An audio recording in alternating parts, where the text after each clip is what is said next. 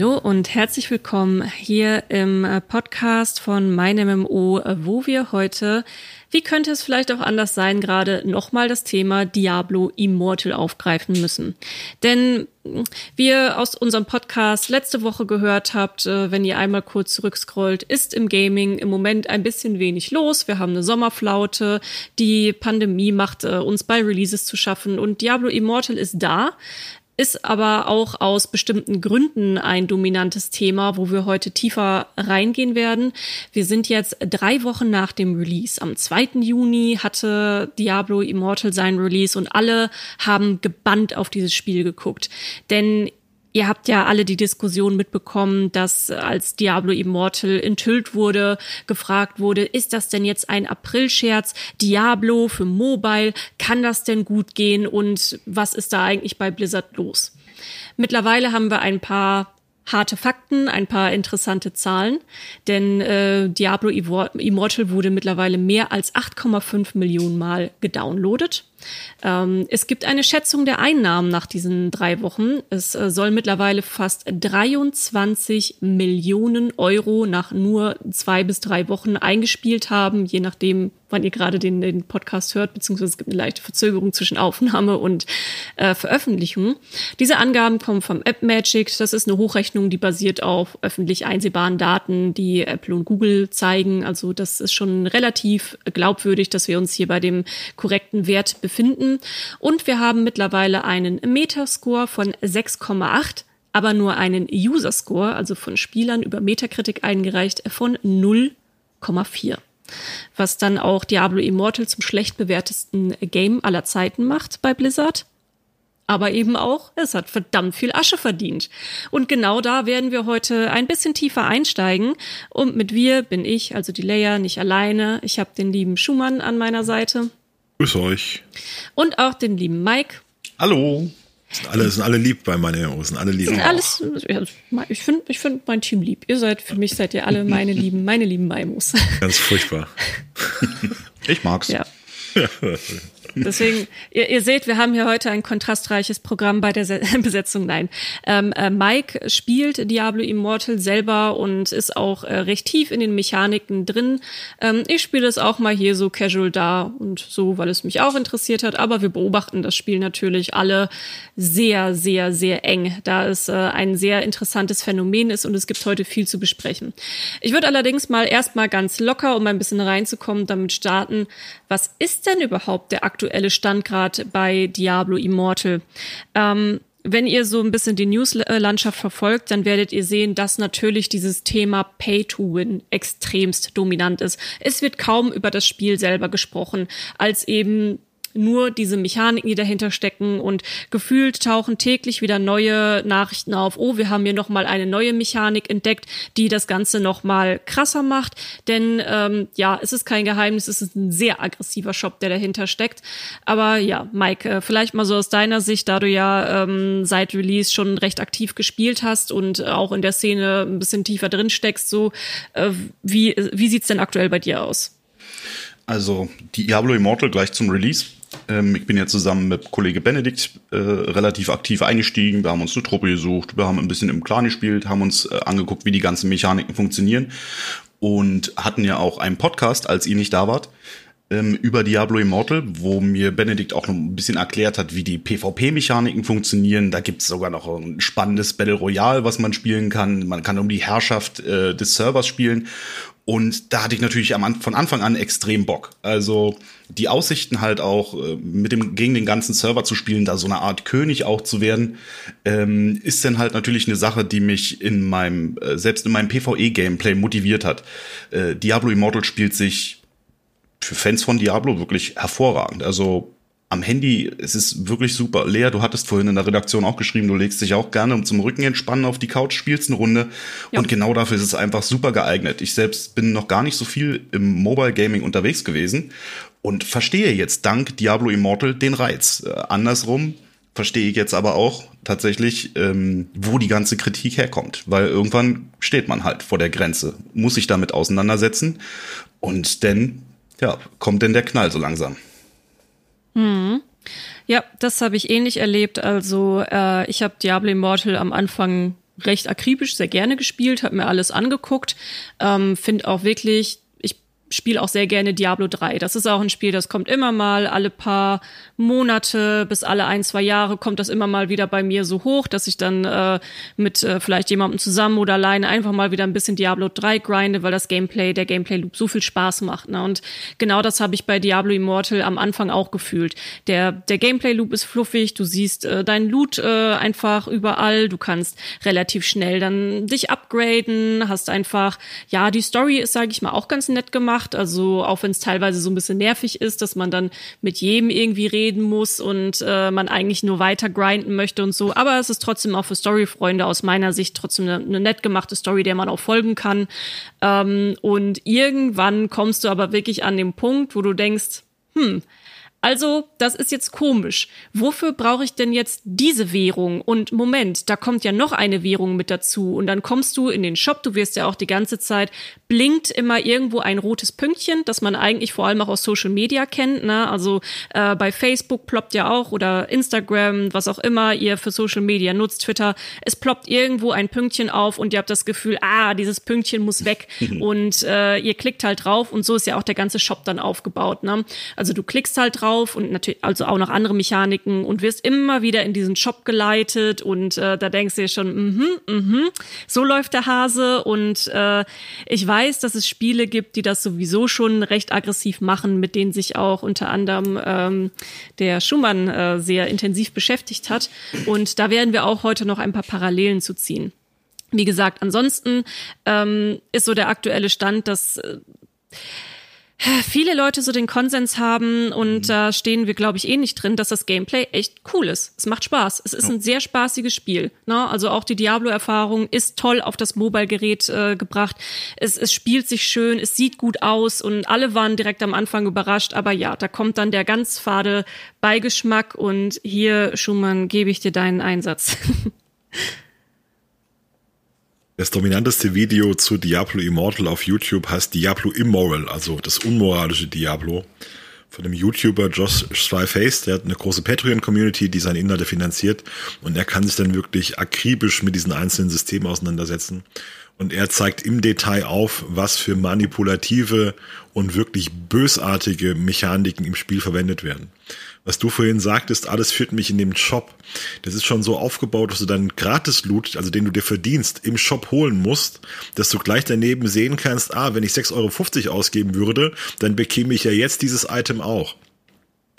Und das Spiel erklärt das genau, ist wirklich bösartig, weil du eigentlich verleitet wirst. Es gibt zwar mehrere Angebote an, an Games, die du dir kaufen kannst, aber du wirst eigentlich lohnen sich die kleineren Angebote nicht, weil dir dann immer noch genau 10 Games fehlen, um das zu kaufen, was du willst. Und letztlich ist alles darauf ausgerichtet, dass du dir 10 von diesen Legendary Crests kaufst. Und die gibt es für 25 Euro. Ungefähr. Äh, das ist also, diese ganzen Mechaniken sind so aufgebaut, dass egal wie du einkaufst, letztlich führt dich alles dahin, dass du dir zehn Crests kaufst und dass du die in einen Rift ballerst. Diese Rifts sind fünf Minuten Dungeon Runs, das früher bei Diablo ist ganz etabliert. Du gehst in so eine instanzierte Zone, die aufgebaut wird, killst da so lange normale Trash-Mobs, fühlst dich wahnsinnig mächtig, weil Diablo ist, Diablo geht es darum, dass du dich mächtig fühlst. Es geht darum, dass du 100 Mobs gleichzeitig wegknallst, dass du eigentlich unverwundbar bist.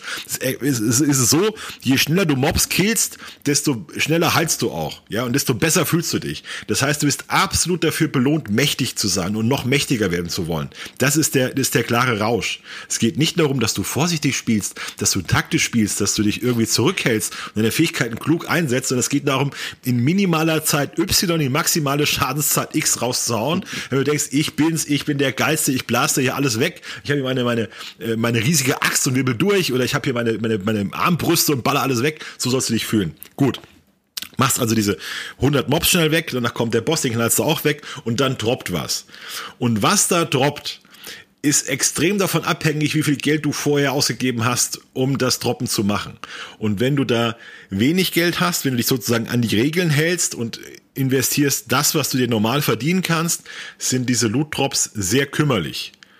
Ähm, man kann das dann ein bisschen über, über so Alibi-Mechaniken kann man sich das gute Zeug verdienen und ein bisschen was rausholen, aber ist natürlich lange nicht so gut wie die 25 Euro reinzuballern, diesen, diesen 10-Drop zu machen. Das ist auch eine Mechanik, die man aus diesen Gacha-Spielen kennt. 10 ist so eine magische Zahl. Wenn du so einen 10-Booster hast, dann ist der, ist das, ist der Run zehnmal so wertvoll wie alles andere, was du sonst machen kannst. Und im Vergleich zu dem, was ein Free-to-Play-Spieler macht, ist er ungefähr was weiß ich, 730 mal so wertvoll oder so. Also die effizienteste Zeit in Diablo verbringst du damit, 25 Euro für 5 Minuten rauszuhauen. Das ist die magische Formel. Mhm. 25 Euro, 5 Minuten Gameplay, riesiger Drop. Im, in dem Zusammenhang kriege ich das Gesicht vom Streamer Asmongold nicht mehr aus dem Kopf. Ähm, ja. Er hat ja am Anfang viel, viel reingecached und wurde dann irgendwann darauf aufmerksam gemacht, dass er das mal ohne probieren soll, ohne diese legendären Embleme, wie die heißen, beziehungsweise ohne die ewigen legendären Embleme, da gibt's ja noch einen Unterschied. Ähm, und seine, äh, Schubert, du hattest es doch mal gesagt, er funktioniert eigentlich fast komplett über seine Augenbrauen, ja. Fantastisch, wie, wie er da geguckt hat und äh, nichts kommt aus dieser Kiste am Ende raus, als er ohne Embleme gespielt hat. Er erinnert sich an seinen, man sieht richtig, wie er sich an seinen letzten Run erinnert, wo zehn legendäre Edelsteine, alles kam rausgeploppt und er, wa, wa, wa, warum kriege ich nichts? Ja, also, das ist, wenn man sich diese Videos anguckt, das ist so extrem. Also ich spiele es ja nur Free-to-Play. Ich bin auch ganz ehrlich an dieser Stelle. Es gibt äh, kostenlose Games, die unterstütze ich mit Geld. Dazu zählt zum Beispiel League of Legends oder eben jetzt auch auf dem Mobile-Game. Da habe ich Geld reingesteckt äh, und mir Skins gekauft, ähm, weil ich die Spiele auch wirklich aktiv unterstützen möchte, weil ich diese Spiele gut finde. Ich finde auch das Free-to-Play gut umgesetzt. Und wenn ich da dann Stunden kostenlos äh, Spaß mit habe, dann denke ich, ja mein Gott, dann nehme ich mir auch mal einen schönen Skin für 25 Euro, tu dem, tu dem Entwickler was Gutes, hab halt selber Spaß daran dran, aber Diablo Immortal würde ich halt keinen Cent reinstecken, weil in dem Fall ist es wirklich zu krass, ähm, auch wenn das Spiel schön ist, um da auch nur irgendwie das irgendwie zu unterstützen.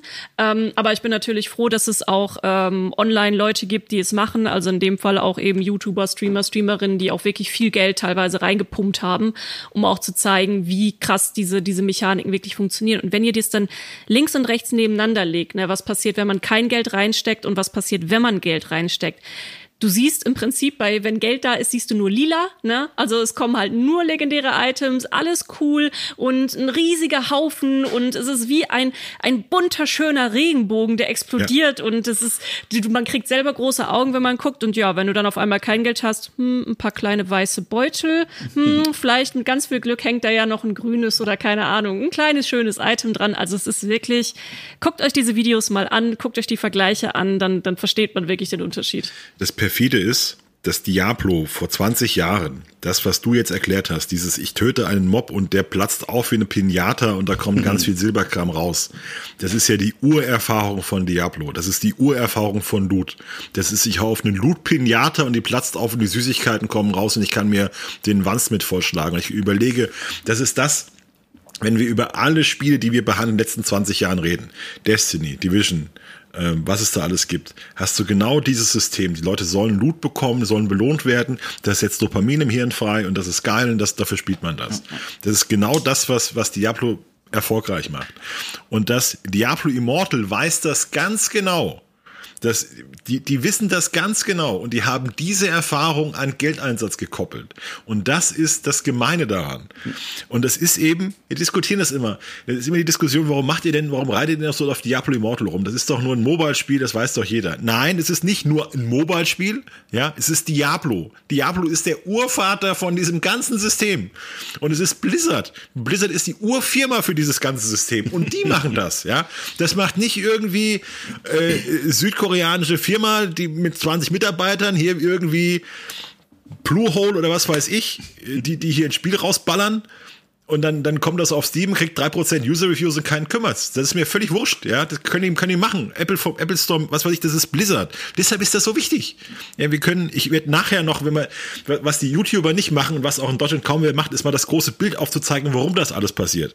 Weil das ist nicht, Blizzard ist wahnsinnig geworden oder irgendwas. Das ist auch kein Schnellschuss, das ist fünf Jahre lang in Planung, dieses Ding jetzt. Und das passiert im Sommerloch 2022, wo nichts sonst passiert. Es ist nichts. Es ist sonst nichts los. Es ist nur Diablo Immortal da. Das ist gerade das einzige im Gaming, was irgendwie Relevanz hat. Es kam gut, kam eh so eine Erweiterung und so weiter, aber das ist alles relativ relativ unwichtig gerade im Vergleich zu Diablo Immortal.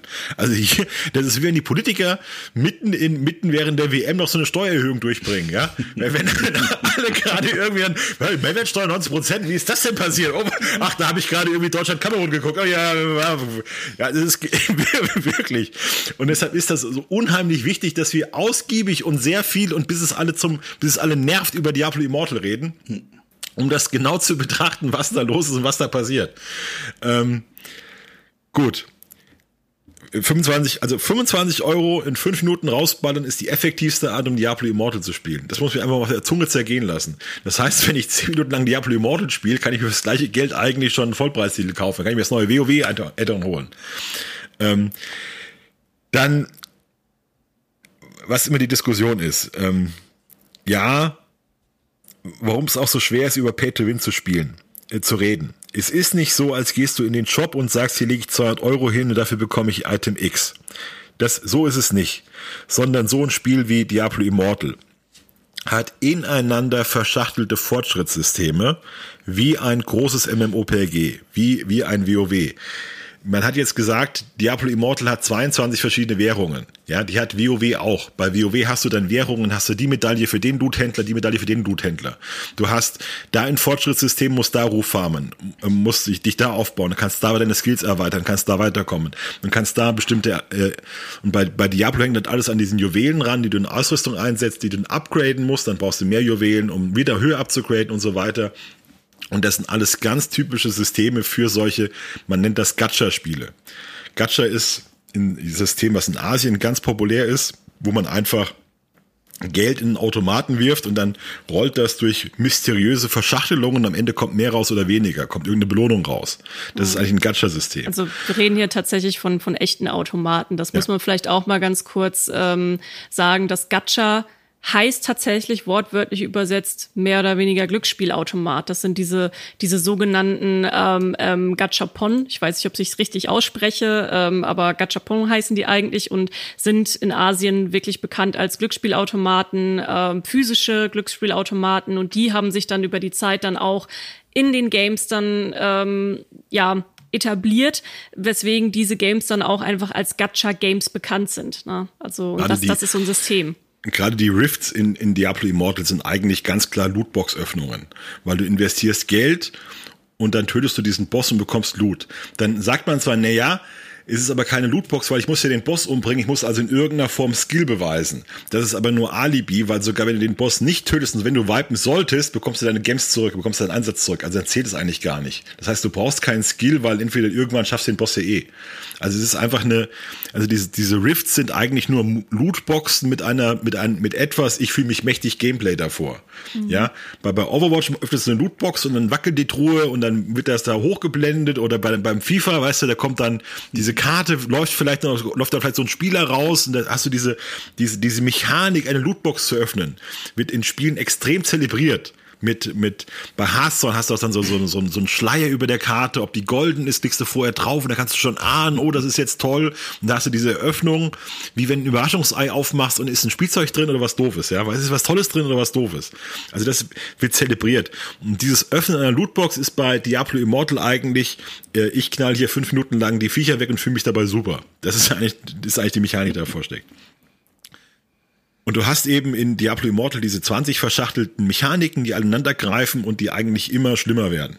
das, das Gemeine ist, wenn man ein MMO-Spieler ist, dann steht man auf komplexe Systeme. Das ist die Ur- Urgeschichte von MMOs. Du willst möglichst komplexe Spiele haben, bei denen du einfach anfängst und dann erschließt sich dir die Welt und du merkst, oh, wie geil ist das? Hier sind ja so viele Systeme und ich kann überall besser werden und je mehr ich verstehe, wie das funktioniert, desto mehr Möglichkeiten sehe ich, wie ich mächtiger werde, wie ich meinen Charakter ausgestalte, wie ich hier Spaß haben kann. Ja, wenn du, wenn, wenn du mit WoW anfängst, dann merkst du plötzlich, es gibt, guck mal, ich kann Pets sammeln, ich kann Achievements freischalten, ich kann Items freischalten, ja, das kann ich verzaubern, ich kann in Dungeons gehen, ich kann Gilden gründen, ich kann PvP machen. Du, du, du siehst eigentlich mit jeder Stunde, die, die, die du in WoW verbringst, was für Möglichkeiten dir das Spiel bietet und wie fantastisch das ist. Star Citizen 500 Millionen, 474 Millionen Euro, lebt genau von dieser Idee, dass je mehr du dich mit Star Citizen beschäftigst, desto mehr siehst du, was für Möglichkeiten du irgendwann mal haben könntest in dem Spiel, was, was du hier alles machen kannst die Sims 4, ja, wird über die Jahre immer weiter erweitert mit, mit, mit 20, mit 30 Packs und immer mehr Möglichkeiten und Systeme siehst du, es wird immer komplexer. Und das ist der Kick, für MMOPG-Spieler. Es wurde noch nie ein MMOPG verkauft mit, das hier ist so schön simpel, das hast du ruckzuck verstanden. das will kein Mensch, kein Mensch für ein einfaches MMO, das du nach fünf Minuten oder fünf Minuten alles gesehen hast. Wer will das denn? Du willst, willst immer tiefer einsteigen. Ja. Und bei einem, bei einem Pay-to-Win-Spiel kriegst du genau das. Du, du siehst immer mehr Systeme, es wird immer komplexer, du hast immer mehr Währungen, die dann mit, den, mit der Zeit freigeschaltet werden, aber das ist das, was Mike erlebt hat, du wirst halt völlig desillusioniert, je mehr du begreifst. Weil je mehr du begreifst, wie das Spiel eigentlich funktioniert, desto mehr verstehst du, dass die nur an dein Geld wollen. Das würde ja? ich jetzt auch noch mal gerne aus deiner Perspektive hören, Mike, weil eingangs hast du etwas gesagt, wie mhm. dann für dich der Moment war, also ja. in unserem Vorgespräch. Also ich denke, das Problem ist tatsächlich gar nicht unbedingt die Tiefe, ne? Schumann, wie du schon sagst. Also ich bin auch jemand, der, ich fände es auch okay, wenn es 30 Ressourcen im Spiel geben würde. Ne? Man erarbeitet sich nach und nach äh, immer mehr Tiefe, immer mehr Stärke dementsprechend. Aber wir haben hier eben mit Diablo den absoluten Loot-Spezialisten, ne? der im Hirn eben auch bestimmte Knöpfe drückt. Und auf diese ganzen Systeme werden dann halt diese ja meist, also zum Teil tatsächlich sogar parasitären Pay-to-Win-Systeme gesetzt. Man könnte gewisse Sachen, wie beispielsweise die Edelstein-Resonanz, ja, also so ein bisschen das High-End Pay-to-Win-Endgame, äh, das könnte man schneiden und es wäre komplett weg. So, wenn man denn aber, also es wäre komplett weg und es würde auch nicht fehlen, so gesagt. Es bringt einfach nur noch mehr Stärke. Wenn man sich denn aber so als Free-to-Play-Spieler da langsam ähm, hocharbeitet und dann eben an diese Grenzen stößt, erstmal äh, fängt's an mit einer XP-Wall, ganz noch ganz simpel, so bei Stufe 30, 32 vielleicht, dass das Spiel sagt, okay, erreiche mal Level 35, sonst äh, bringt's dir nichts, wenn du in der nächsten Welt schon anfängst. Das ist dann natürlich auch der Moment, wo du dann anfängst, dich mit dem Spiel näher zu beschäftigen. Du bist also nicht mehr auf dem Weg, um die nächsten tausend Monster zu killen, sondern du guckst erstmal, okay, bevor ich jetzt hier anfange, irgendwie irgendwelche Kopfgelder zu grinden oder so, schaue ich mal, welche Möglichkeiten es überhaupt gibt. Ja? Und dann fällt dir auf im Shop, ah, ich habe ja hier schon ähm, drei Dungeons erledigt und für jedes Dungeon wurde mir auch noch ein richtig cooler Gegenstand hier freigeschaltet. Aber äh, der erste kostet 99 Cent. Ja, super. Ja, ne, äh, ich weiß nicht, 800 Prozent ähm, Extrawert sozusagen, steht dann natürlich auch an der Tour dran. Okay, kleines Angebot, hat man gleich mal Spaß. Ein paar ewige Kugeln drin, man kann sich schon ein paar Kleinigkeiten erlauben. Äh, zweite Dungeon, er kostet die Truhe denn schon, ich glaube 1,99, ne? Und so geht das dann immer weiter. Jeder Dungeon bringt dir dann auch wieder eine neue Truhe, die kostet wieder ein bisschen mehr ähm, und entsprechend hat man eben nicht nur diesen Fortschritt, äh, diesen PvE-Fortschritt, sondern auch einen gewissen Fortschritt im Shop und schaltet sich erstmal bestimmte Sachen frei. Ich bin da ziemlich schmerzfrei. Ähm, Free-to-Play-Spiele, wie du vorhin schon sagtest, Lea, wenn ich so lange spiele, dann unterstütze ich sie auch. Ja. Bei Diablo Immortal habe ich bisher auch noch äh, nichts bezahlt, habe schon äh, einen coolen Bild zusammengebaut. Aber irgendwann ist man eben an diesem Punkt, bei mir war es dann eben das Paragon-Level, wo man sich dann noch weiter mit den äh, Mechaniken beschäftigt und sagt, ähm, ja, geil, also vor allem dieser was ich vorhin schon meinte, dieser PvP-Ansatz, den finde ich extrem interessant, dass sich dort der ganze Spiele, äh, der ganze äh, Server trifft, alle ähm, Clans, alle Schattenclans, ist auch so eine kleine Mechanik, die da mit drin steckt, Schatten gegen Immortals. Ähm, die Schattenclans haben halt die Möglichkeit, zum Immortal aufzusteigen und hier liegt eben der Knackpunkt, weil über diese PvP-Mechanik ist der ganze Server miteinander verbunden. Wenn wir das ein bisschen weiter trennen würden, mehrere Möglichkeiten, mehr Immortals zu erschaffen, wie auch immer, gibt's halt nicht. Nur ein Clan kann, kann der Immortal-Clan sein. Äh, nur der Chef ist der Ober-Immortal von diesem Clan. Ja, man äh, würde vielleicht mittlerweile auch sagen der Oberwahl. Aber ähm, tatsächlich ist das eben der Punkt, wo ich dann gedacht habe, okay, ähm, ich, ich habe keine Chance. Ne? Ich, ich kann es jetzt auf der Couch noch abends ein bisschen spielen, ein paar Legendaries grinden. Mit ein bisschen Glück krieg ich vielleicht immer zweimal im Monat einen legendären Edelstein noch hinterher schmissen. Aber ähm, vor allem dieser, was mich am Anfang eben so angetrieben hat, auch zu sagen, äh, tatsächlich in dem obersten, in dem PvP ein bisschen mitspielen zu können, da eine Chance zu haben. Dieses Erlebnis, was einem natürlich im Guide, in dem Tutorial auch gezeigt wird, ne, dass einer so ein Riesentyp ist, der den gegen 50 Leute ankämpfen muss das werde ich leider nie erleben. Und das ist dann halt auch so eine Sache, wo ich denke, okay, wenn ich Warzone spiele, weiß ich, ich kann eigentlich alles, was mir das Spiel bietet, kann ich jederzeit erleben, wenn ich gut genug spiele. Aber Diablo Immortal gibt mir so viele Signale, dass ich das nicht erreichen kann. Das ist, glaube ich, ganz, ganz wichtig, weil ich jetzt immer die Diskussion haben, ja, du musst es ja nicht, Mike. Du kannst mhm. ja auch, kannst ja auch nur so für dich spielen. Und das finde ich aber ähm, gegen die Natur von MMO-Spielern. Ja. Also man spielt MMOs nicht mal so eben durch und hat ohne Ehrgeiz. Ja, das, man dattelt das nicht so weg. Das ist nicht Fall Guys. Also MMOs also gerade Diablo. Diablo dreht sich natürlich um Machtfantasien und darum immer besser zu werden. Das ist ein hierarchisches Spiel. Deshalb willst du auch auf Level 99 kommen im ersten Diablo. Oder willst du in der, da gibt's ja, gibt's ja Ranglisten und du willst der Beste sein. Das ist doch Diablo. Diablo ist doch nicht, ich dattel hier wie Fall Guys weg und mach einen Computer aus und es ist mir egal. Diablo ist, ich guck mir an, wie ich noch drei Prozent mehr Damage rausholen kann und was für ein Item ich noch mit noch besseren Werten brauche, um noch besser zu werden. Diablo ist ein Ur, ja ein urhierarchisches Spiel, wo es um Aufstieg und Machtgewinn geht.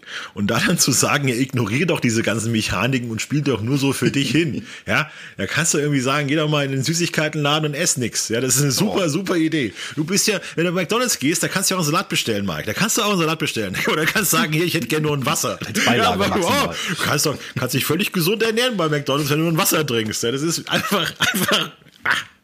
Ich würde da auch noch mal reingreifen und dann noch mal drauf aufbauen. Wir hatten ja heute bei uns in der Redaktion auch ein, ein bestimmtes Thema, wo wir dann alle äh, so ein bisschen draufgesprungen sind. Ähm, da ging es nämlich auch, nämlich Darum, ich weiß, bei MMOs ist auch mittlerweile so ein Trend dahin, dass man es auch alleine spielen kann, solo spielen kann. Alles irgendwie gar nicht mehr ohne die Gruppe. Aber im Urkern sind ähm, MMOs ja auch immer noch sehr soziale Spiele. Sie waren somit die ersten sozialen Netzwerke, die wir überhaupt hatten. Ne? Und das ist ja auch etwas, äh, was ja auch vorher in den Interviews, wir haben ja auch Interviews mit den äh, mit den Game Designern gehabt, ne? also ähm, auch viele Aussagen, dass die soziale Komponente ja auch so wichtig sein soll äh, fürs Spiel. Gerade im Endgame möchten sie ja auch, dass die Leute dann zusammenkommen und Inhalte zusammen machen und diese großen Schlachten und so. Also das Soziale soll halt wieder im Vordergrund stehen. Und äh, wir haben ja gerade die Mechaniken erklärt, auch für die Rifts, dass es eben diese Embleme gibt und diese Super-Embleme dann noch, mhm. die äh, auch noch mal ein bisschen mehr kosten und noch ein bisschen mehr coolen Loot äh, haben, die man auch erst entdeckt, wenn man weiter im Spiel drin ist. Na, also ja, und diese Rifts kann man auch zusammenlaufen. Das äh, würde ich halt gerne nochmal beleuchten, dass wenn dann jeder, also sagen wir mal, man spielt mit einer Gruppe von vier Leuten ein Rift, und äh, vier Leute entscheiden sich, okay, wir pumpen jetzt alle Geld da rein und äh, dann haben wir halt alle besseren Loot. Es kann aber auch die Konstellation geben, wo vielleicht zwei Leute sagen oder drei Leute sagen, wir pumpen jetzt Geld da rein und dann kriegen wir alle besseren Loot und Person Nummer vier pumpt kein Geld da rein und äh, dann sagen andere, aber Moment mal, wir haben doch jetzt Geld ausgegeben und hier ist so ein Free-to-Play-Heini, den nehmen wir aber jetzt nicht mit, weil dann kriegen wir ja äh, prozentual schlechteren Loot. Also das ist, das ist für mich auch so eine, so eine, da, da kommt dann wieder dieser Gruppenzwang mit zu. Und Menschen sind ja sehr soziale Tiere, ne? Man muss, und, das, man muss das genau ne? aufdröseln. Also genau. Also der Loot ist privat erstmal, das heißt, wenn du Games investierst, profitierst du davon. Und es gibt aber einen Bonus, je mehr andere Leute reinballern, desto mehr bekommst du von einer bestimmten Ressource, die du für eine Aufwertungsmechanik brauchst. Und deshalb ist es schlecht, wenn ich mit anderen Free-to-Play-Spielern zusammenspiele, weil ich nicht diese Bonusressource in dem Maße bekomme, äh, wie wenn ich mit Leuten spiele, die auch cashen. Hm. Das ist, das ist die Mechanik. Man hat letztendlich über diese, es geht dann um diese ewigen legendären Embleme, die eben äh, ein Unterschied sind zwischen den Emblemen, die man free-to-play bekommt wenn man nämlich mit diesen normalen legendären Emblemen, die man so mal hm, zwischendurch aus dem Battle Pass oder so, äh, tatsächlich sogar aus dem Battle Pass oder aus diesem ähm, Login-Abo, was man abschließen kann, was einem drei, 30 Tage am Stück bessere Logins ähm, verspricht. Das sind alles ganz normale legendäre Embleme und die, die man direkt kauft für die ewigen Kugeln, das sind die ewigen legendären Embleme. Und wenn du denn die Rifts läufst, äh, läufst, denn sind nur die legendären Edelsteine, die du aus den ewigen Emblemen bekommst, am Spielermarkt handelbar. Auch zum Beispiel eben so eine Sache.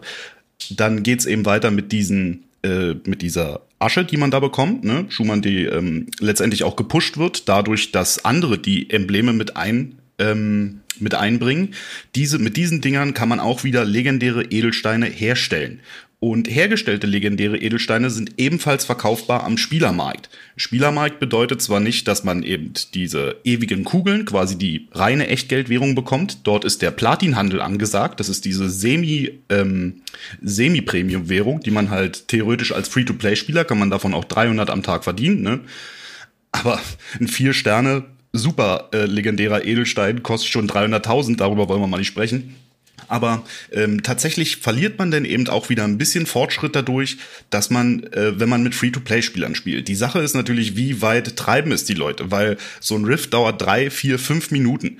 Und äh, wenn es dann wirklich so krass ist, dass die ähm, Pay-to-Win-Spieler die Free-to-Play-Spieler wegen fünf extra Minuten nicht mitnehmen, da sind wir dann halt natürlich an einem Punkt, wo ähm, man gedacht hätte, das wäre überhaupt nicht möglich. Und die Entwickler haben entdecken aber solche Sachen. Und äh, wie du vorhin schon gesagt hast, perfide. Es ist tatsächlich an vielen Systemen einfach perfide, wie die spielen, mit dem ähm, Drang, besser werden zu wollen. Ja? Und das beginnt eben bei den 99 Cent Kisten, die du am Anfang freischaltest. Und das endet einfach leider nicht dabei, dass man teilweise Free-to-Play-Spieler aus, ähm, ausschließt durch Inaktivitäten.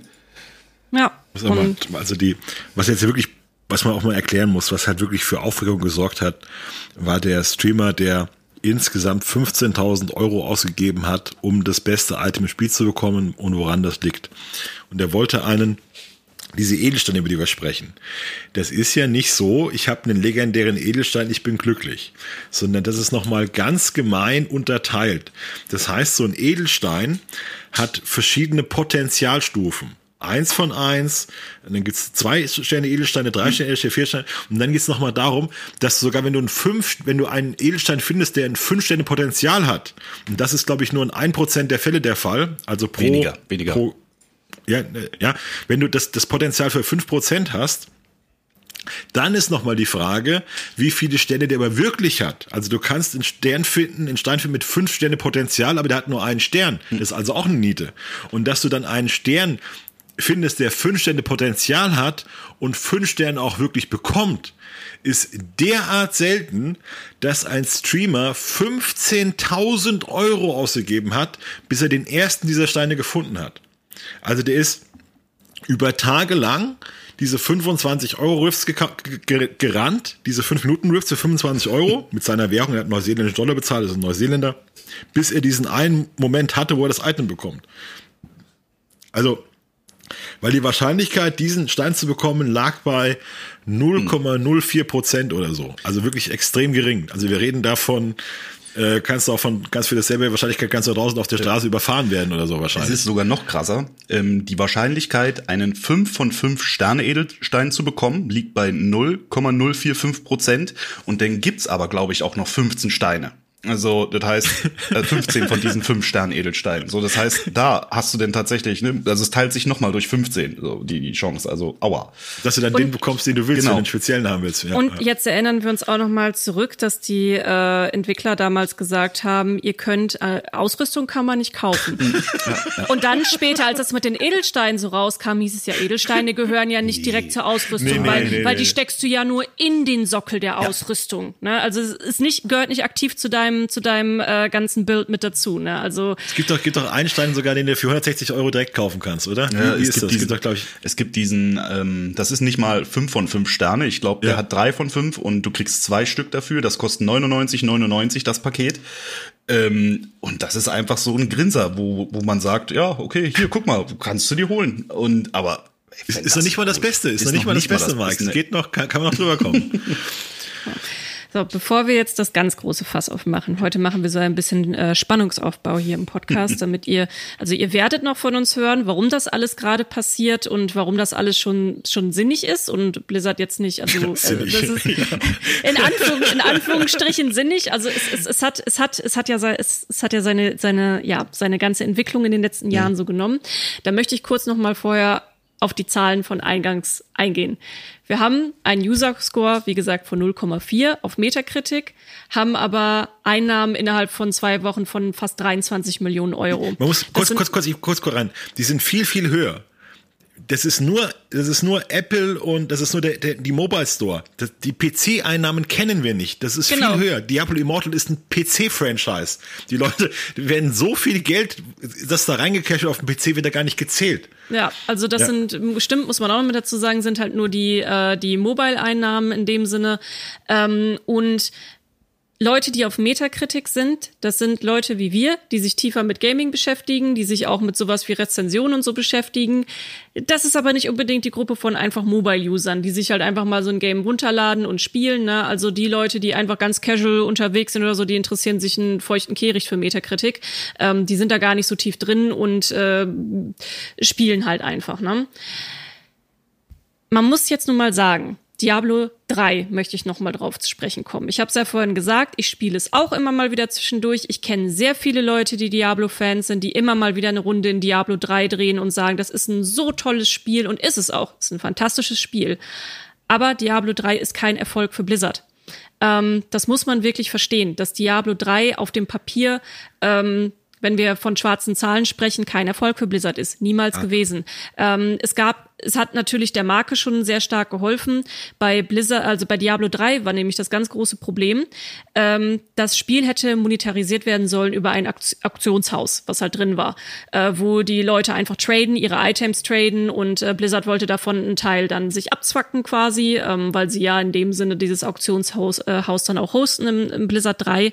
Ähm, das hat aber nicht so ganz funktioniert, weil Leute auf einmal nur noch in diesem Auktionshaus waren, sich da die besten Items äh, einfach kaufen kaufen konnten. Das ist, ist, gar nicht, ist gar nicht so klar, warum man das rausgenommen hat. Es gibt auch Befürchtungen, dass es da von den Behörden tatsächlich Ärger gegeben hätte, weil man da eine, einen, einen sekundären Markt geschaffen hat und dass das der Börsenaufsicht nicht so recht war, was man da genau macht ja, gut, der Grund. In jedem Fall wurde das, in jedem Fall gab es in Community Aufruhr, aber warum das entfernt wurde, weiß man bis heute nicht so richtig. Es, es wurde auf jeden Fall entfernt und äh, es hat aber tatsächlich auch dem Spiel an sich geschadet. Man hat nämlich auch festgestellt, trotzdem auch bei Blizzard, hey, die Leute spielen das Spiel nicht mehr wirklich, weil mhm. sie können ja einfach, äh, weil wie du ja gerade erklärt hast, es geht ja darum, besser zu werden, cooler zu werden, stärker zu werden, die Power-Fantasie zu erfüllen und die war nicht mehr nötig, weil Leute halt einfach nur im Auktionshaus waren. Also das warum? Zehn, das ist jetzt zehn Jahre her, um das klar zu machen. Das ist, jetzt zehn, genau zehn genau, Jahre her, 2012 ist zehn, Jahre her und es wäre aber so geplant gewesen, dass es halt wie ein ganz normales Service-Game, es wird ja auch immer noch erweitert, ne? So jedes Jahr kommen immer noch mal neue Seasons raus und hier und da kommen Kleinigkeiten. Aber es ist nicht monetarisierbar. Und deswegen ist es, ist es tatsächlich für Blizzard kein Erfolg in dem Sinne. Klar hat's der Marke geholfen, Blizzards Ruf geholfen und so, wenn wir davon ausgehen, klar, kannst, kannst du sagen, ist ein Erfolg, wird gern gespielt und so, aber finanziell gesehen haben sie wirklich quasi nichts damit verdient. Und, ja, das ist ähm, halt, ist halt, muss man schon, die haben schon, das ist halt wie Skyrim. Skyrim verkaufst du einmal und hast das Geld, was du beim Verkauf verdienst und das war's. Mehr kannst du aus dem User nicht rausholen. Ja. Du hast keine Möglichkeit, in Diablo 3 langfristig Geld zu lassen. Das ist ein Produkt, das ist ein abgeschlossenes Produkt. Ja. Das ist halt die Sache. Ja. So war es aber nicht gedacht gewesen. Es war ja nicht so ja. gedacht gewesen, also im, im Service, also wenn du wirklich von einem Service-Spiel ausgehst, ist es halt einfach ein Flop. Also ähm, finanziell gesehen, wie gesagt. Ne? Also wenn du es dann mit Hearthstone vergleichst, äh, mit Overwatch vergleichst, wir haben ja auch die Finanzberichte, gehen wir auch immer wieder durch. Ist Diablo 3 nicht so erfolgreich gewesen wie jetzt in, eben Hearthstone oder sonst irgendwas? In unserer, in unserer völlig irren Welt, wo man laufend Gewinn steigern muss, so, da kann man das so sehen. Ja. Also als einzelnes Produkt war es schon tierisch erfolgreich, wurde auch nach China verkauft und so weiter, war da auch nochmal erfolgreich, wurde auf 1000 Konsolen gebracht, war auch nochmal ein Erfolg.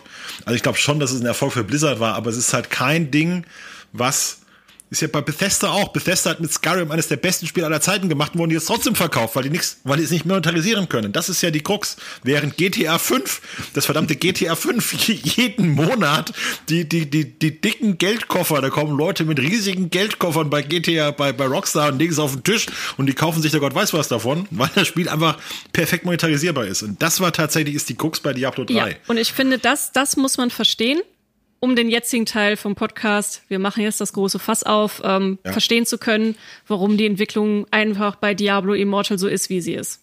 Ich habe auch diesen wunderbaren Insiderbericht über die Entwicklung von Diablo 3, dass die Leute, die bei Diablo 3 waren, die wussten, wir haben das Release versaut, aber wir haben es ja mit Reaper of Swords wieder gut gemacht mit der ersten Erweiterung, die war ja super. Mhm. Und deshalb dachten die Blizzard lässt sie jetzt weitere Erweiterungen kloppen. Blizzard hat aber gesagt, naja, dieses Diablo 3 lassen wir da mal so den, den Mantel des Schweigens drüber breiten, macht mal lieber Diablo 4. Und weil die Diablo 4 nicht hinbekamen, äh, sondern haben dann wieder, wollten dann Shooter draus machen, was weiß ich alles. Deshalb warten wir jetzt seit Ewigkeiten auf Diablo 4. Okay, machen wir das große Fass auf. Ähm, wir, wir reden immer davon, dass, dass Blizzard so eine einzigartige Firma ist, weil sie das Gaming, eigentlich das PC-Gaming gegründet, begründet haben.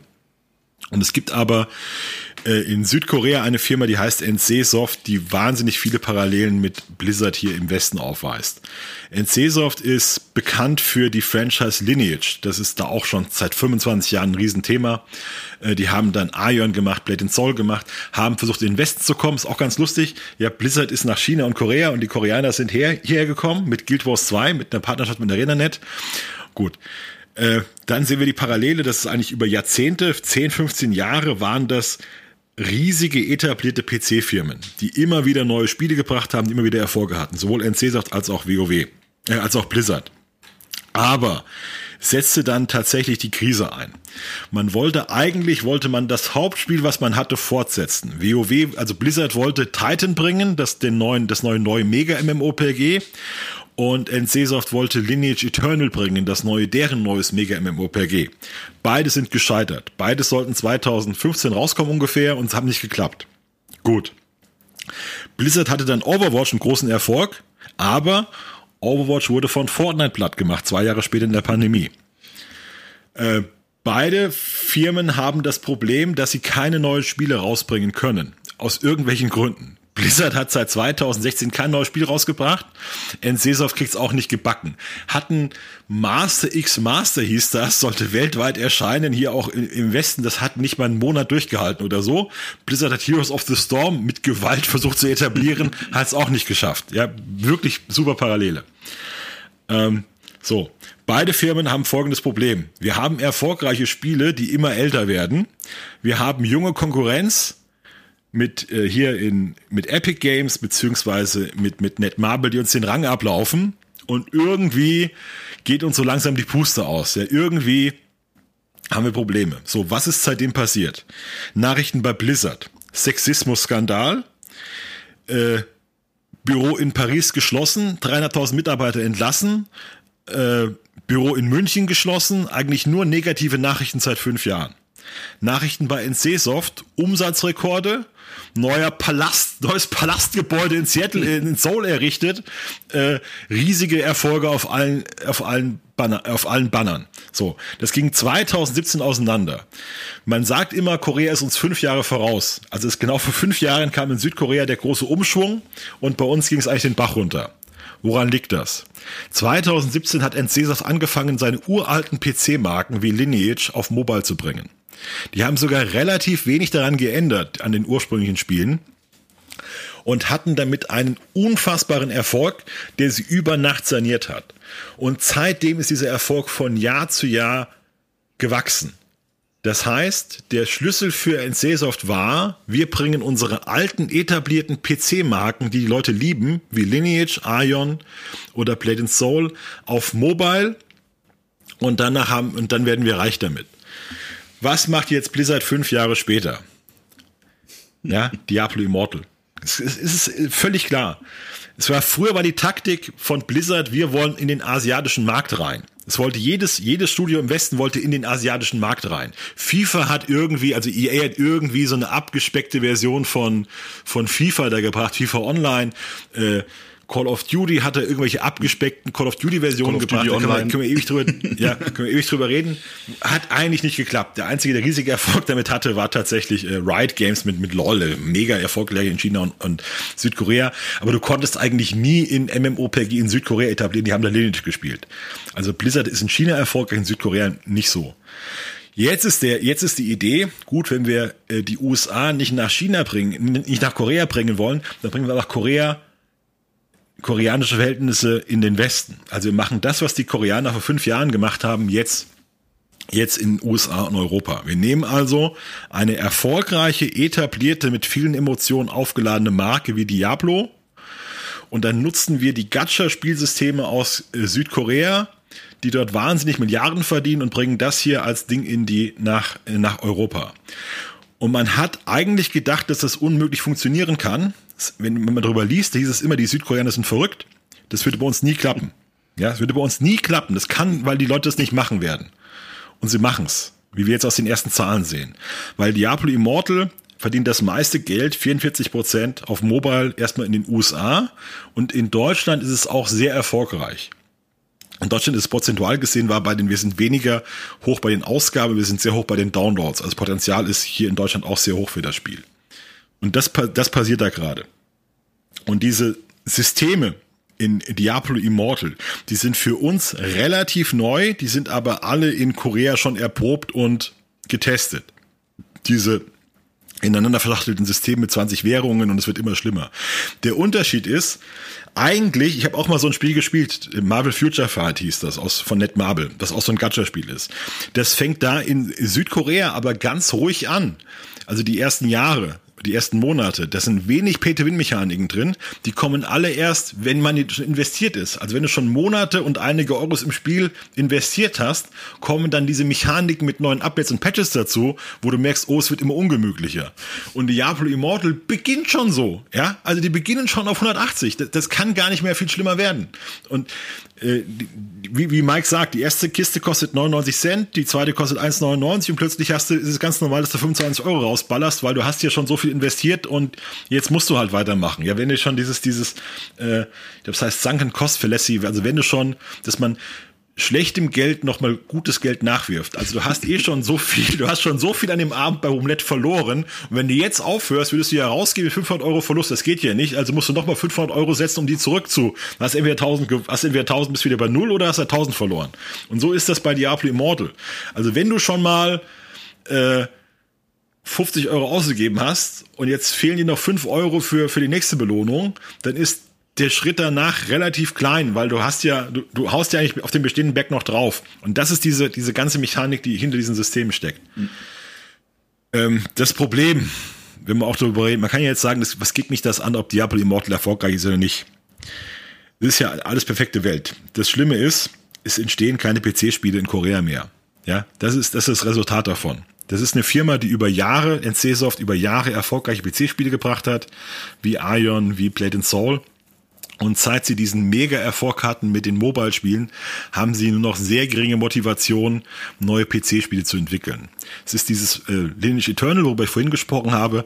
Das wurde um mehr als fünf Jahre verschoben, weil man einfach keinen ja, warum? Warum muss man das jetzt fertigstellen, wenn ich wahnsinnig viel Geld habe? Du hast also plötzlich viel Zeit. Wir haben jetzt wird auch diskutiert, jetzt bei vielen Leuten, oh Gott, wenn Diablo Immortal ein Erfolg wird, wie wirkt sich das auf Diablo 4 aus? Meiner Ansicht nach auf Diablo 4 wahrscheinlich nicht, aber auf die Erweiterung von Diablo 4 oder auf die Möglichkeit, dass es in Diablo 5 geben wird. Weil wenn Blizzard merkt, wie enorm viel Geld sie mit, die wissen das, also wenn, wenn sie merken, wie, wie, wie erfolgreich ihr Diablo Immortal ist, also man, die wissen natürlich, wie viel Potenzial das hat, weil das keine Idioten sind, sondern weil die Zahlen lesen können. Die wissen genau, wie erfolgreich die Spiele in Südkorea sind. Die orientieren sich 100% am südkoreanischen Markt. Das kann ja keiner was anderes erzählen. Das ist 100% Südkorea, was, was die da machen. Das wissen die ganz genau. Ähm, wenn die merken, wie erfolgreich diese Systeme sind, kann sich das wirklich auf die PC-Entwicklung auswirken, weil die einfach runterpriorisiert wird. Das heißt nicht, dass nie wieder ein PC-Spiel von äh, von Blizzard kommt, aber es heißt, dass PC-Spiele nicht mehr so wichtig sind wie in den letzten Jahren. Und das ist eben eine Entwicklung, die uns schon besorgen sollte, wenn man in Diablo-Fan ist. Ja? Ähm, und deshalb ist es auch so wichtig, dass wir jetzt darüber reden und dass das auch klar wird und dass wir auch öfter drüber reden, auch wenn die Leute es schon nervt. Also ich kann total verstehen, wenn er sagt, ich will doch nur hier Spaß haben und ich will mich nicht immer mit dem negativen Sachen beschäftigen. Das ist ja schon was wie der Ukraine-Krieg oder so. Dieses Gefühl, dass ich bombardiert werde mit was, dass ich nicht, dass ich nicht mehr hören kann. Äh, aber es ist tatsächlich unheimlich wichtig, was hier gerade passiert, weil auch fünf Jahre Finanzberichte auf diesen Moment zulaufen. Also wenn man sich mhm. da tiefer mit beschäftigt, das ist auch nicht nur Blizzard, das ist auch Ubisoft, EA, ähm, alle, es ist gerade ein super wichtiges Thema, dieses Core Gaming im Mobile zu etablieren. Deshalb muss darüber viel gesprochen werden, muss genau drauf geschaut werden. Ich habe auch ähm, das Gefühl, dass da auch gewisse gesellschaftliche Komponente dahinter stecken. Ähm, gehen wir doch mal ein paar Jahre zurück ne, und schauen, welche Entwicklungen im Westen die Lootboxen durchgemacht haben.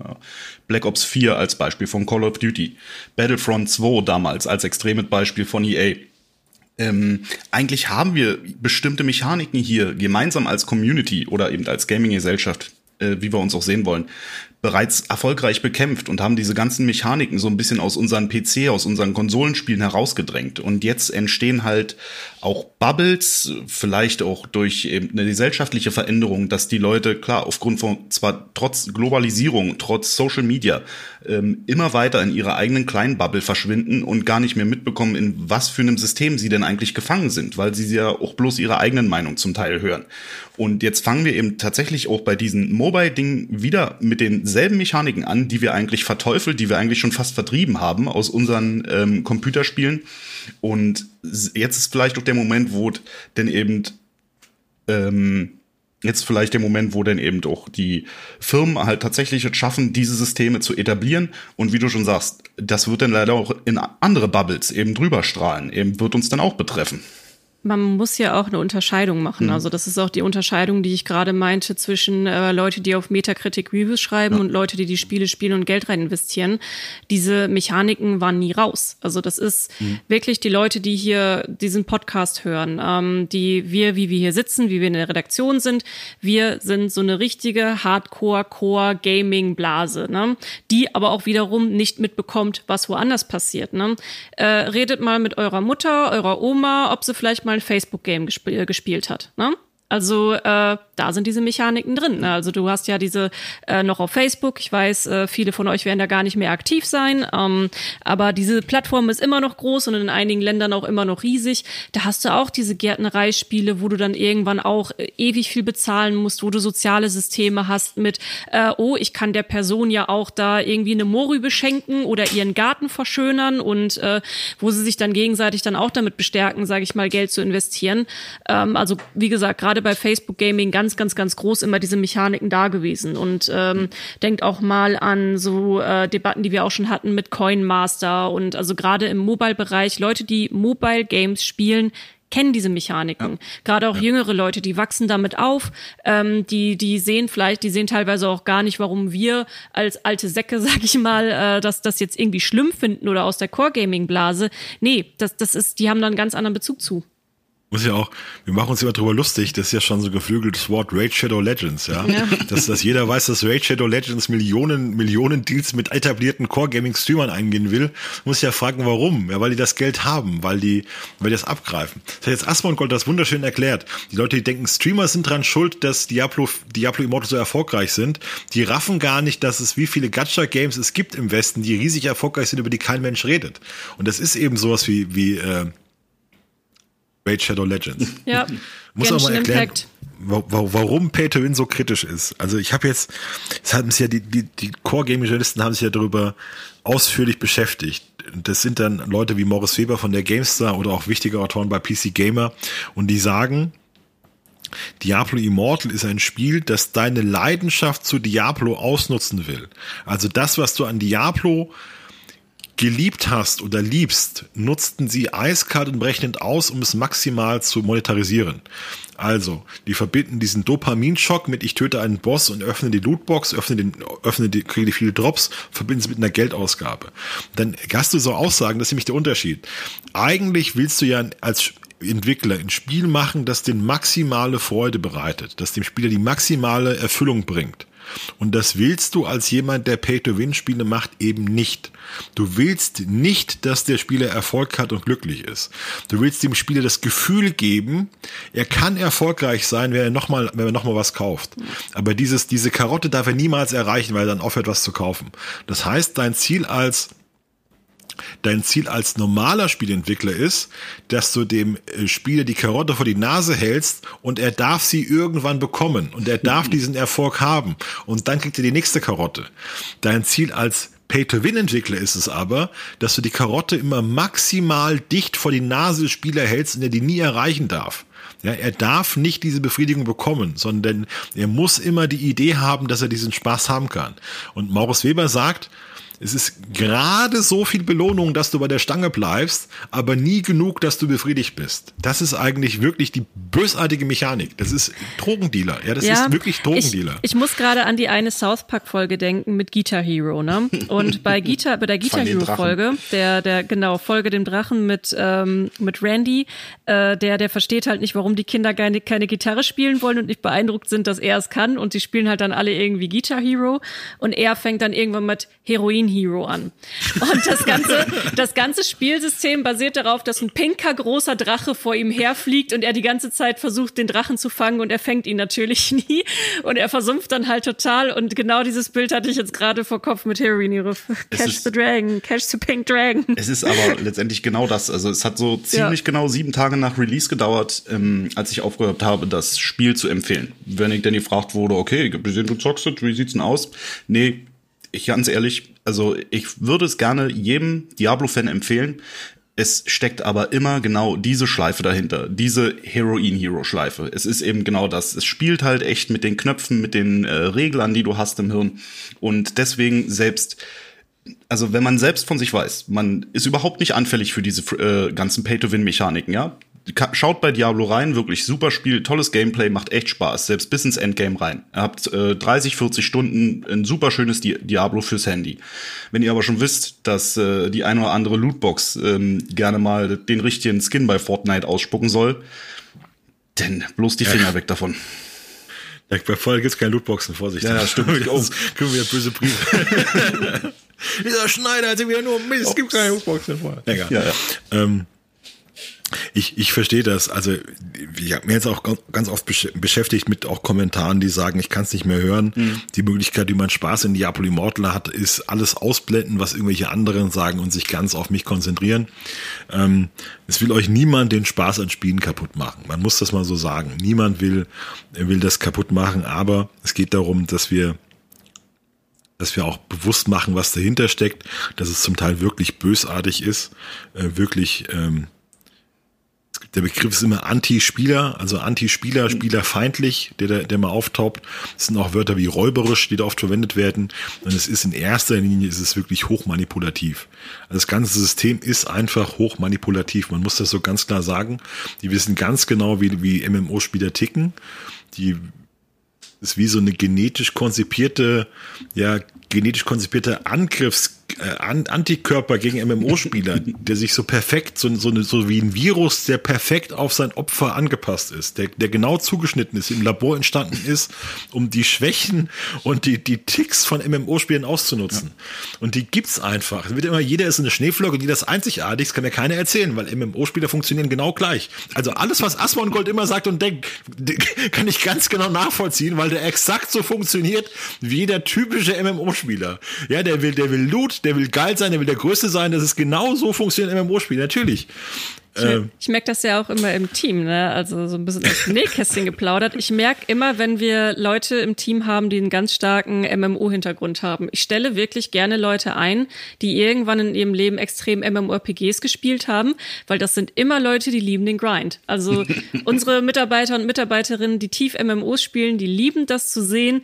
Oh, ich habe jetzt heute coole Artikel geschrieben und äh, der Artikel wurde vielleicht auch noch irgendwie cool geklickt oder ich habe hier eine Verbesserung. Das sind hoch ehrgeizige Menschen, die einfach immer besser werden wollen. Und da rede ich jetzt auch nicht nur von den Klicks, ne? also die einfach immer hochmotiviert sind, besser zu werden. Also solltet, ihr, solltet ihr Personaler sein, ich kann MMO-Spieler und Spielerinnen wirklich ja. empfehlen, einzustellen. Ist ja, auch, ist ja auch tatsächlich das, was Webedia, also unsere Mutterfirma, wer da gerade am also wer da vorher am Ruder war und wer jetzt am Ruder ist, das sind auch richtige MMO-Junkies oder waren das früher, die auch echt übelst viel gespielt haben, wo man auch sagen muss, da wäre ich als Mutter echt nicht so glücklich damit, wenn ich sehe, was der weggezockt hat.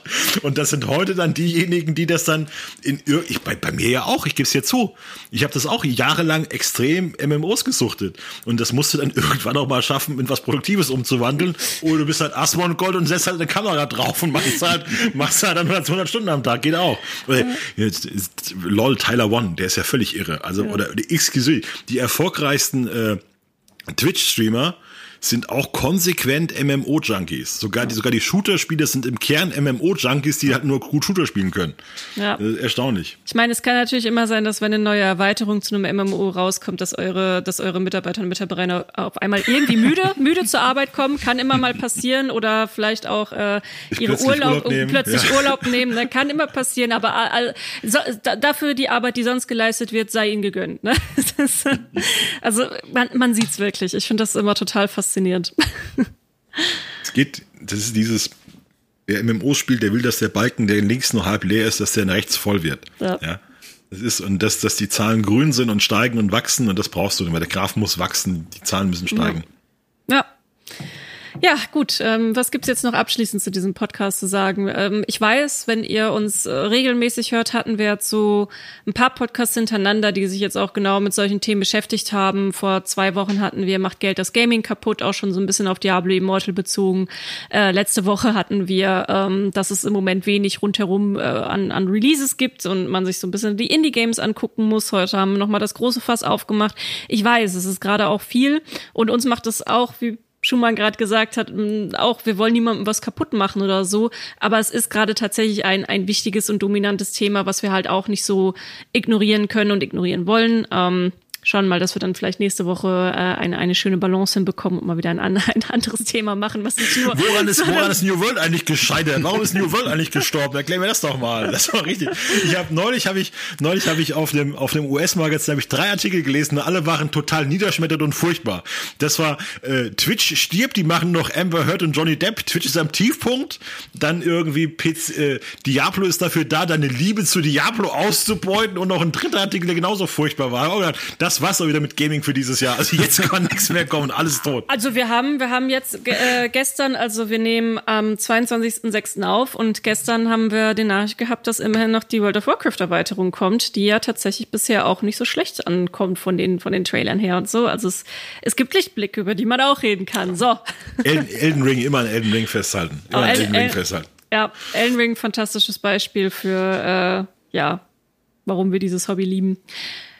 Ähm, ja, gibt an dieser Stelle eigentlich zu diesem Thema nicht mehr so viel zu sagen. Also ähm, wie es weitergeht, ist einfach, es gibt natürlich, es, es gilt jetzt eng zu beobachten. Ich bin gespannt, ob und wie Blizzard reagieren wird, weil ich denke, ich gehe nicht davon aus, dass sie das einfach so laufen lassen können. Ähm, vielleicht tun sie es auch doch und sind knallhart und sagen, ja gut, äh, das Ding finanziert uns jetzt halt Diablo 4. Äh, so kann man es ja auch betrachten. Ne? Das ist auch noch, auch noch spannende Entwicklung ist, dass das Spiel ja eigentlich für China gemacht wurde und es in China noch gar nicht erschienen ist. Ja. Sollte eigentlich in China letzte Woche erscheinen, aber die haben wohl Ärger mit der kommunistischen Partei, weil jemand angeblich ein Winnie the Pooh Bild gepostet hat und das hätten sie lieber lassen sollen. Es gibt aber auch Gerüchte, dass sich die Community dagegen ausgesprochen hätte. Also es ist noch super spannend, was da mit Diablo Immortal in China passiert. Das wird jetzt sich auch die nächsten Tage entscheiden, ja. wie erfolgreich das dort ist. Ja, also das sind Sachen, die muss man einfach nochmal abwarten und äh, ein bisschen Bach, äh, Ball flach halten, äh, Tee trinken und weiter beobachten. Und äh, ich, zumindest so in der Core-Gaming-Blase, würde ich mich schon dafür tatsächlich aussprechen, kein Geld reinzustecken. Ich finde nicht, dass es etwas ist, was unterstützt werden sollte. Und man nur mit dem Portemonnaie kann man halt ein Signal in der Richtung setzen. Aber gut, ähm, die Leute, die ich jetzt hier mit dem Podcast erreiche, sind auch halt nicht unbedingt die Leute, die dann auch diese Mechaniken vielleicht nicht kennen, drauf reinfallen oder sehr anfällig dafür sind, ähm, psychologisch gesehen. Das, das ist tatsächlich eine ganz, ganz heiße Kiste. Ähm, aber gut, dann nächste Woche dann hoffentlich, nee, ich, ich verspreche es jetzt euch heute. Nächste Woche machen wir einfach mal wieder ein schönes Gaming-Thema. Ähm, wir haben noch so ein kleines Backlog und äh, beschäftigen uns mal wieder mit, mit, mit was Schönem dann nächste Woche. Das ist jetzt das ganz große Versprechen an dieser Stelle. Also, falls ihr auch mal wieder was Schönes hören wollt über Gaming, schaltet auf jeden Fall nächste Woche außer, außer es passiert, außer es geht zwischendrin was schief. Wir müssen dann so einen Breaking-Podcast machen. Oh Gott, was ist bei Blizzard diesmal passiert? Das wäre dann, das wäre dann ja nur der Breaking-Podcast. Also unser Standard-Podcast am Sonntag. Ähm, nächste Woche machen wir dann auch mal wieder was Schönes. So. Okay. Werden die Monetarisierungssysteme für Dragonflight vorgestellt von WoW und dann sehen wir uns nochmal. Ach komm, jetzt hört auf. Ich will jetzt einen schönen Abschluss finden. Okay, damit sind wir dann für heute raus.